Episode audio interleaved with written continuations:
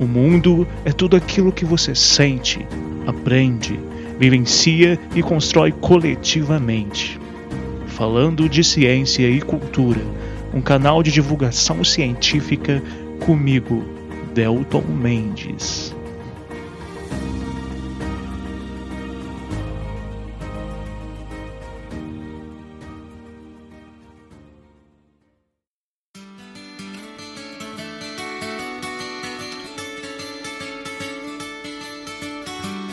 Sejam muito bem-vindos, ouvintes e ouvintas, para mais um episódio do Falando de Ciência e Cultura. Eu sou Delton Mendes. E puxa vida, pessoal, por que que afinal de contas tanta gente, tantas pessoas pelo mundo afora ainda não percebeu ou perceberam a gravidade da situação na qual estamos no que se refere às mudanças climáticas e às questões ambientais em geral?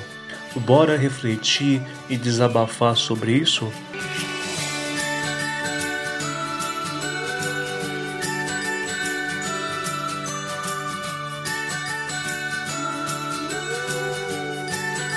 Muito bem, meus queridos e queridas ouvintes ouvintas, este é o episódio 44 e apesar do tema ser um desabafo meu como professor, cientista, educador, ambientalista, eu gostaria de compartilhar com vocês, a priori, algo muito positivo. Chegamos aos 45 mil starts, segundo estimativas nossas, nos episódios do canal. Ou seja, é, para mim isso é motivo de muita alegria, porque vejo que mais pessoas estão conseguindo ouvir o podcast e de alguma maneira têm sido afetadas, na é verdade, pelos episódios. Então eu agradeço a todos vocês que me ouvem, que ouvem os episódios, agradeço aos convidados, é, agradeço a todos que compartilham e comentam, mandam fotos, tudo isso é muito rico e é uma trincheira de esperança para mim para manter esse trabalho do Falando de Ciência e Cultura. Eu aproveito para lembrar também que caso você ouvinte que esteja ouvindo agora a minha voz de besouro é, e você queira contribuir com qualquer valor com o canal, basta mandar uma mensagem para mim no WhatsApp pelo 32 984 519914. Qualquer ajuda é muito bem-vinda. E uma outra novidade muito legal, muito bacana, é que a partir de agora o portal Barbacena Online, aqui de Barbacena, eu sei que muitos de vocês não moram em Barbacena, muitos de vocês não são sequer mineiros, mas o portal de notícias Barbacena Online também ajudará a divulgar os episódios do canal a partir de agora, fortalecendo então essa rede tão importante para que a ciência chegue a mais pessoas. Muito obrigado então, queridos Bruna e Ricardo Salim, pela confiança de sempre. É isso então, pessoal. Bora para a pauta que tem um teor muito reflexivo, urgente, eu acho necessário e que conto com vocês para ajudar a difundir essas informações. Bora lá então, lembrando que no fim tem os agradecimentos às pessoinhas que interagiram comigo com o canal durante a semana. Bora lá!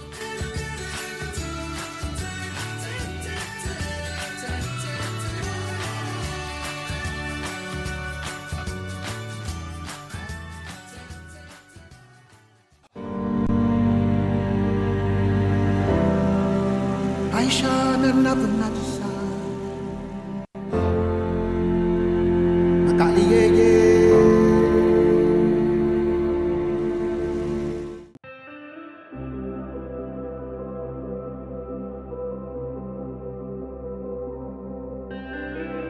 Como muitos de vocês sabem, minha vida nos últimos 10 anos tem sido basicamente voltada, pelo menos 80% dela, para sensibilização, educação ambiental, ciência, divulgação científica. Minha formação acadêmica mesmo, graduações, mestrados, pós, doutorado e também atuação popular, cultural, ambiental sempre têm sido voltadas para as questões ecológicas ambientais, sobretudo no que se refere à sensibilização de pessoas sobre a realidade da atuação humana na Terra. E hoje, dia 8 de outubro, que inclusive é o meu aniversário, estou aceitando presentinhos. Esse episódio é um episódio que para muitos vai soar como um episódio pessimista. E talvez, não vou negar, ele talvez realmente seja pessimista. Ou talvez não, eu não quero rotular, vocês interpretem da forma como acharem melhor.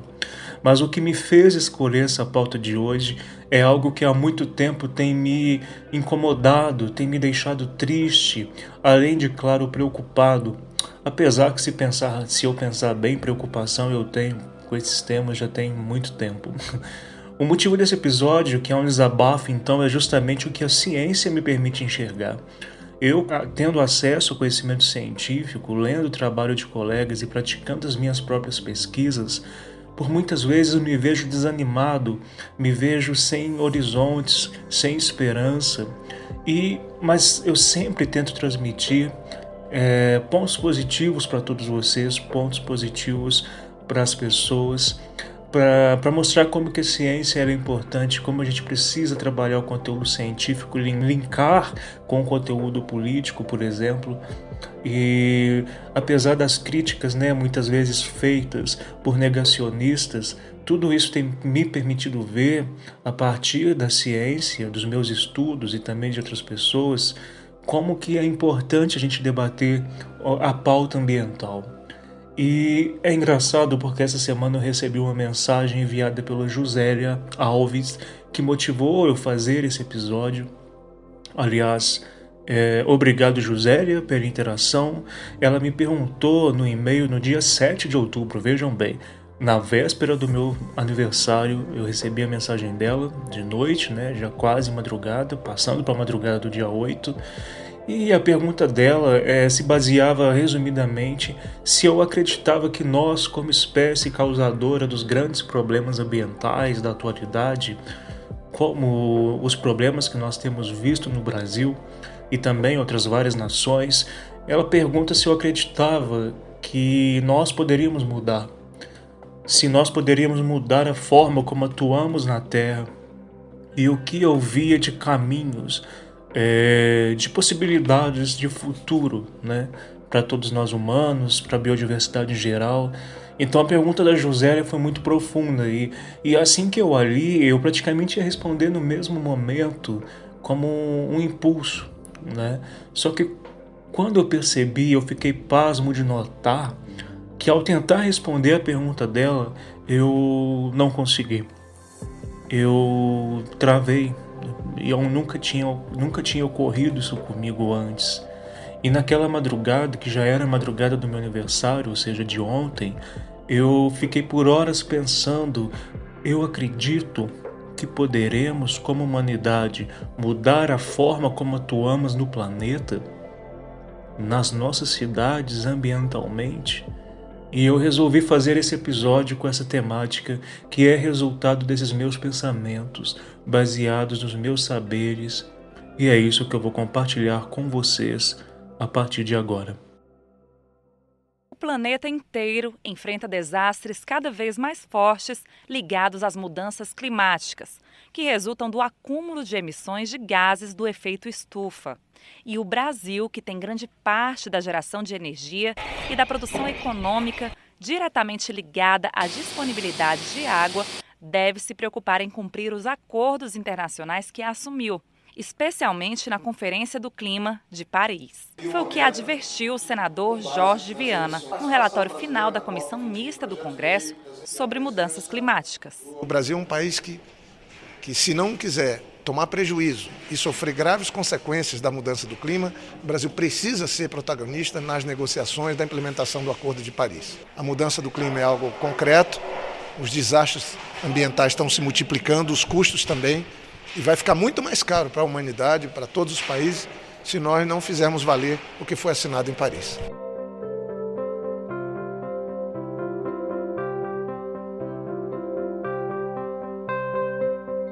Eu queria falar primeiramente do meu pessimismo realmente em relação a, ao quadro geral de mudanças humanas, de comportamento e política também, no que se refere às mudanças climáticas. Eu acho importante que vocês entendam um pouco, a priori, o que são essas mudanças climáticas, é, de uma forma bem resumida, talvez até superficial demais, demais. Mudanças climáticas são alterações no quadro planetário, ou seja, é global no que se refere ao clima em geral do planeta inteiro.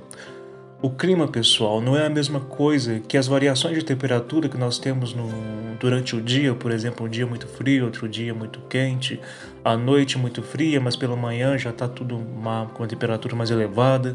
O clima é algo muito mais em larga escala. Mudanças no clima, então, não ocorrem de um dia para o outro. Elas ocorrem ao longo de muitos anos, às vezes, como a ciência mostra e como a gente já sabe, em milhares e até milhões de anos. Claro que existem estudos sobre microclimas, por exemplo, no caso de cidades, mas basicamente, quando nós estamos falando de mudanças climáticas, estamos falando que o planeta em si está mudando seu comportamento atmosférico, por exemplo, está mudando seu comportamento climático. Imagine o nosso planeta como uma pessoa que passa por diversas fases na vida. É o nosso planeta atualmente era para estar com um clima, por exemplo, mais ameno. Né? A média global é algo em torno de 15 graus Celsius. É, e as variações é, eram para estar aí entre menos 30 graus Celsius e 40 graus Celsius, né? É, dependendo da região do planeta. É, obviamente, tem certas regiões do planeta, como desertos, onde nós vamos ter temperaturas mais elevadas, mas são casos muito específicos. Né? Então, na fase atual em que o nosso planeta está, a média de temperatura é de aproximadamente 15 graus Celsius, o que é uma média de, uma média de temperatura confortável para que tenhamos, por exemplo, a riqueza biológica que nós temos hoje. É, e também o, o, outros fatores ecossistêmicos como por exemplo as águas, a potabilidade das águas. E é aqui que é importante dizer uma coisa interessante, que muita gente se esquece. Mudar o clima do planeta, por exemplo, aumentando também o efeito estufa, afeta também os seres vivos aquáticos de rios e oceanos. É, bom, as mudanças climáticas ocorrem, é importante dizer, normalmente. Né? Como eu disse para vocês, nosso planeta já é muito antigo, já passou por várias alterações climáticas é, ao longo desses 4,5 bilhões de anos. O efeito estufa também é o efeito normal. Muita gente acha que quando a gente fala em efeito estufa, automaticamente a gente tem que acabar com o efeito estufa. Mas se nós acabássemos com o efeito estufa, nós não existiríamos. É, o efeito estufa ele ajuda a acumular um pouco da energia da nossa estrela, do Sol, fazendo com que a nossa, o nosso planeta não seja uma bola de gelo, por exemplo. O problema, galera, é que estamos intensificando o efeito estufa, sobretudo a partir da emissão de gases poluentes baseados em carbono com os nossos automóveis, com a indústria e com diversos outros fatores, o que aumenta também a quantidade de vapor de água na atmosfera, que também vai ajudar a aumentar a temperatura, dentre outras coisas, que é juntado a vários outros elementos, como por exemplo o CH4, emitido pela produção pecuária, vai funcionar como uma receita de bolo para que a média da temperatura global em várias partes do planeta esteja chegando muitas vezes a cerca de 10 graus Celsius a mais do que deveria estar diante do quadro natural que o planeta deveria ter atualmente. O Ártico, como os nossos pais, os nossos avós conheceram nos filmes e na TV nos anos 60 e 70, por exemplo, hoje está abruptamente reduzido e é possível que em 30 anos não tenhamos mais o Ártico. O aumento da temperatura terrestre, então, gente, é, favorece mudanças bruscas de comportamento da atmosfera e dos oceanos também. Já estamos vendo nos últimos anos períodos longos de seca e estiagem em muitas partes do globo, mesmo do Brasil, e outros curtos períodos com muitas chuvas muito intensas, furacões, ciclones intensos também, cada vez mais poderosos, é, e, e, áreas, regiões do planeta onde habitam populações muito pobres sendo muito afetadas por tudo isso. Temos visto, por exemplo, regiões antes muito produtivas, com solo rico, tornando-se verdadeiros desertos.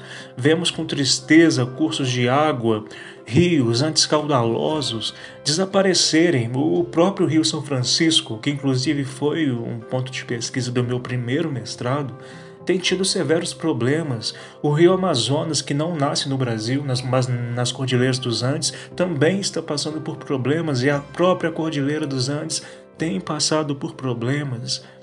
Tudo isso relacionado às mudanças climáticas, não tem como mais negar isso. Evidências não faltam. E é óbvio que quando eu falo dessa, dessas questões ecossistêmicas, né, desses recursos como a água, a atmosfera, o solo, se eles estão mudando, a vida na Terra muda porque está tudo conectado.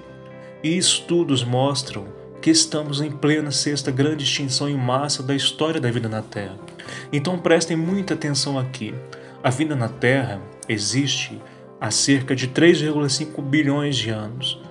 Durante todo esse tempo, nós já passamos pelo que sabemos por ciência, é, por cinco grandes extinções em massa provocadas por eventos cataclísmicos, como o congelamento extremo do planeta, ou então atividades vulcânicas muito exacerbadas, é, ou então mesmo pela queda de um asteroide, como aconteceu na era Mesozoica, o tão famoso asteroide ou meteorito do período dos dinossauros. Mas vejam bem, nunca, nunca uma espécie única provocou a dizimação de tantas outras espécies como temos feito agora a taxa de extinção de espécies está extremamente acelerada, pessoal. E está tão elevada que, para vocês terem ideia, pode ser que seres vivos que, que nunca vimos, que nunca catalogamos, estejam sendo extintos ou já tenham sido extintos antes de nós os conhecermos. A mudança climática planetária, então, é um evento que produz, é, que já está produzindo catástrofes em todos os níveis da teia ecológica que levou bilhões de anos para ser construída. E quem é o agente principal e causador de tudo isso? Nós, humanidade. Mas aqui, é, aqui entra um pouco do meu pessimismo justamente porque quando nós falamos que somos nós, humanidade, que estamos provocando isso, nós precisamos nos atentar a uma coisa muito importante, que eu gostaria que vocês prestassem muita atenção. É uma pequena parcela da humanidade que realmente tem o poder de decisão sobre tudo isso. A nossa humanidade ela é calcada no sistema, o sistema capitalista, que dá poder a muito, muitos pou, poucas pessoas em detrimento de, pou, de muitas. Seria muito fácil, por exemplo, eu fazer como muita gente faz, muita propaganda de governo faz, e afirmar que todos nós, sociedade, temos que mudar o nosso comportamento, que toda a humanidade precisa mudar todos os seus hábitos, e realmente nós precisamos mudar sim em diversos sentidos.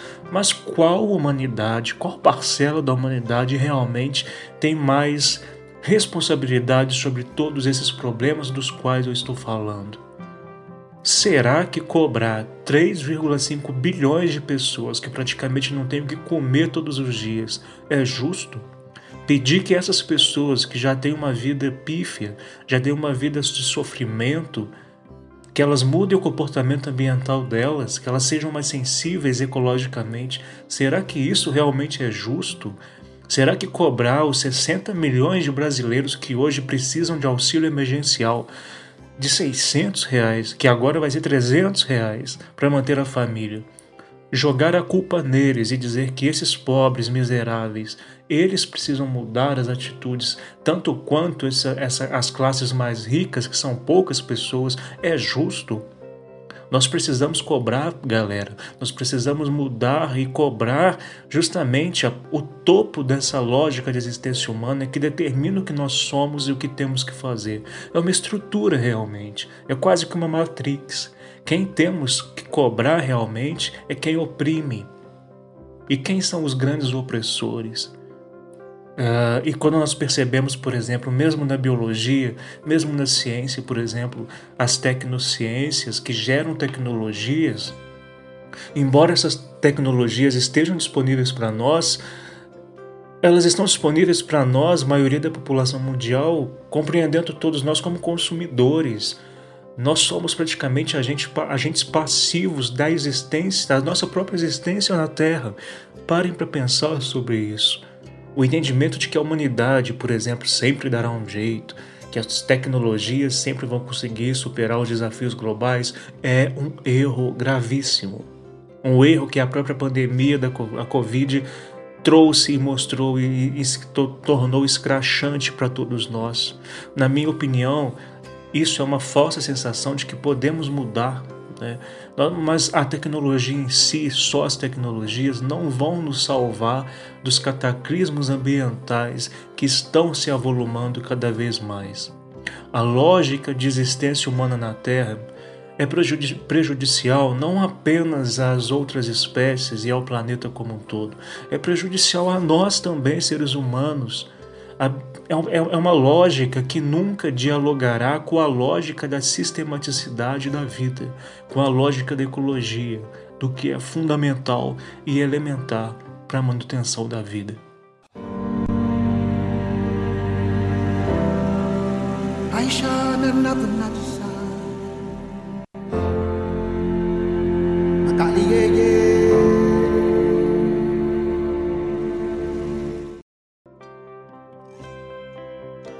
Eu, você, todos nós precisamos entender que estamos praticamente desistindo da natureza e da conservação. E eu nos incluo nisso. Já tem cerca de 300 anos que praticamente nós estamos desistindo da natureza. E é muito triste pensar nisso. Nos ludibriamos, nós nos enganamos com essas tecnologias que criamos. E muitas delas são boas, não tem como negar, é óbvio mas nós estamos nos afastando cada vez mais do que é básico. Somos seres humanos que estamos cada vez mais estressados, preocupados o tempo todo com o nosso ego, em termos de dinheiro para pagar as contas e esquecemos, perdemos na verdade a capacidade de simplesmente existir com base em conceitos elementares da natureza. Nós desistimos da natureza e estamos desistindo de nós mesmos. Eu repito, desistimos da natureza e estamos desistindo de nós mesmos, porque não existe a dissociação entre nós e natureza, natureza e humanidade. Vocês percebem isso? Desistir da natureza e da conservação, não debater as questões ambientais, fingir que elas não estão acontecendo, deixar para os outros resolverem, terceirizar o problema, não cobrar quem deve ser cobrado, é desistir de lutar por nós mesmos, por nossa própria espécie. Então não se iludam, galera. A tecnologia é positiva em diversos sentidos, óbvio, é positiva. Eu não estou dizendo que temos que voltar a, a, a, ser, a sermos caçadores e coletores. Eu mesmo não sobreviveria mais do que uma semana na floresta. Só que a tecnologia não é capaz de salvar a humanidade de si mesma, não é capaz de salvar o equilíbrio natural planetário. A tecnologia não é capaz de gerar outras naturezas e outra natureza. A tecnologia não é capaz de superar e bater de frente com as forças da Terra, que são forças que muitas vezes nós nem conhecemos em totalidade. Vejam bem, 99% da vida que já existiu na Terra já foi extinta pelas grandes extinções provocadas por fatores naturais, as cinco grandes extinções, como eu disse antes. Não queiram passar, pessoal, ou ver seus filhos, netos passarem, vivenciarem a parte abrupta do nosso lindo planeta azul. O nosso planeta é muito bonito, ele é confortável, mas os cataclismos que nós estamos gerando podem fazer com que ele tenha comportamentos que nós jamais poderíamos mensurar. Eu não estou dizendo que ele se vingará como se fosse uma entidade consciente. Eu estou dizendo que os efeitos de tudo isso que estamos provocando nele podem ser imensuráveis. Pode ser que os nossos modelos científicos, que são cataclísmicos em muitas vezes, por mais pessimistas que sejam, como muitos alegam, pode ser que esses modelos estejam sendo leves. Pode ser que em 2050 nós vejamos regiões do planeta atingirem temperaturas sobre as quais será impossível sobreviver poderemos ver a nossa Amazônia deixar de existir em poucos séculos, ou de repente em décadas, e o deserto se avolumar na América do Sul. Poderemos deixar de ver tantas espécies endêmicas que existem nas regiões próximas da linha do Equador se extinguirem cada vez mais e aos poucos. Podemos tornar o ar irrespirável, como já está acontecendo na verdade em regiões do planeta, trazendo cada vez mais doenças, podemos gerar cada vez mais epidemias, pandemias, num ciclo vicioso de desgraças ambientais. Estamos passando é, por tudo isso. Eu, como cientista, vejo tudo isso. Nós vemos isso nos nossos modelos e vemos isso na prática. Mas muitos de vocês não têm acesso a artigos científicos, não têm acesso a papers. não têm acesso ao que muitos colegas meus mundo afora estão descobrindo há, há muito tempo. E aí eu caio numa outra tristeza enorme minha. Eu estou vendo pessoas que sempre lutaram deixando de sonhar. E, e isso é muito preocupante. E, e é aqui que eu começo a encerrar esse episódio. É muito triste ver pesquisadores, cientistas, muitos deles idosos, que dedicaram suas vidas a tentar mostrar para todo mundo, a políticos, as pessoas, que todos nós precisamos mudar de comportamento porque o nosso planeta estaria sofrendo o que está sofrendo hoje. É muito triste ver essas pessoas abandonarem o campo de luta, dizerem que já não há mais esperança. É difícil não ver mais o brilho nos olhos desses cientistas, desses professores. Nós estamos, pessoal, deixando de sonhar e de acreditar. É uma crise que eu chamo de crise de sonhos. É uma crise de percepção humana.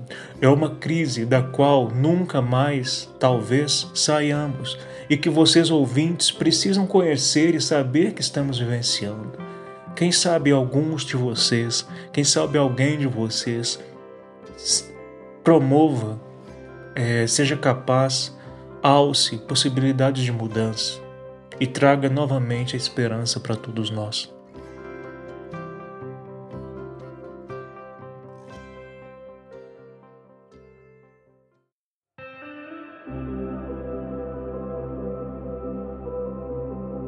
É isso então, pessoal. Esse foi o episódio Desabafo, como vocês perceberam. É, é, claro que ainda há caminhos que podemos buscar e traçar caminhos. Estamos aí na luta, estamos tentando fazer as coisas acontecerem, seja no campo científico, com todas as dificuldades que a ciência enfrenta. É possível mudarmos comportamento, é possível mudarmos ações, é claro, mas eu confesso que cada dia mais, inclusive com o governo atual no qual estamos, é, eu mais me desanimo e vejo colegas e instituições perderem a capacidade de sonhar. Mas nós vamos seguindo em luta sempre para também não parar, né, pessoal? É, precisamos nos apoiar e eu por isso eu peço a vocês ajudem a divulgar esses debates, ajudem a compartilhar esse episódio, Discutam na casa de vocês com a família. Se precisar, podem me chamar. Vamos fazer conversa de vídeo. Eu estou disposto a conversar e levar a ciência, esses conhecimentos para todos que demonstrarem o um mínimo de afeto e de querência em entender tudo isso. Por fim, é, parte da minha esperança, ainda que ainda existe, está nas pessoas que é, com as quais eu convivo, com as quais eu tenho conhecido a partir, inclusive, desse podcast. É, são pessoas que, inclusive, mandam mensagens, pessoas que mandam fotos, comentam os episódios que ouvem, compartilham e que têm ajudado o canal também, algumas pessoas que têm ajudado o canal a se manter. Então eu agradeço imensamente a Cris, o Aldir, a Maísa, a Raquel Andreto, Maria Clara Duarte, o Kelmer, a Jéssica Soares, Ana Clara, a Bruna Carvalho. Queria agradecer especialmente hoje a, a, a Duda Malvar e a Vitória Oliveira é, pelo afeto especial dado no dia de ontem. Ontem, como eu disse, foi um dia muito reflexivo, não por conta do meu aniversário, mas por conta dessa pergunta da Josélia que mostrou esse abismo em mim esse abismo de desesperança que certamente eu preciso trabalhar. É, eu aproveito também para agradecer a toda a minha turma de doutorado pelo carinho demonstrado ontem e também ao meu ao orientador da minha tese de doutorado, o Leandro Brusadin, pela abertura e oferecimento de recursos para que eu possa pensar a ciência no âmbito cidadão. Muito obrigado, Leandro, pela acolhida e por acreditar no meu trabalho. Bom, por fim, então, pessoal, é, agradeço a todos que ouviram até aqui, agradeço vocês ouvintes, vocês fazem parte dessa corrente de luta, vocês pa fazem parte dessa corrente alternativa que é a Podosfera, que é um caminho importante para nós questionarmos e levarmos o conhecimento às pessoas. Sem vocês, isso não seria possível, não seria possível, por exemplo, nós cientistas conseguirmos chegar cada vez mais dentro da sociedade. Então, um grande abraço a todos vocês. Pensem nisso que eu disse hoje. Vamos refletir bastante. Vamos tentar manter os sonhos vívidos. É difícil, parece impossível, mas vamos lutar. Até mais, até o próximo episódio.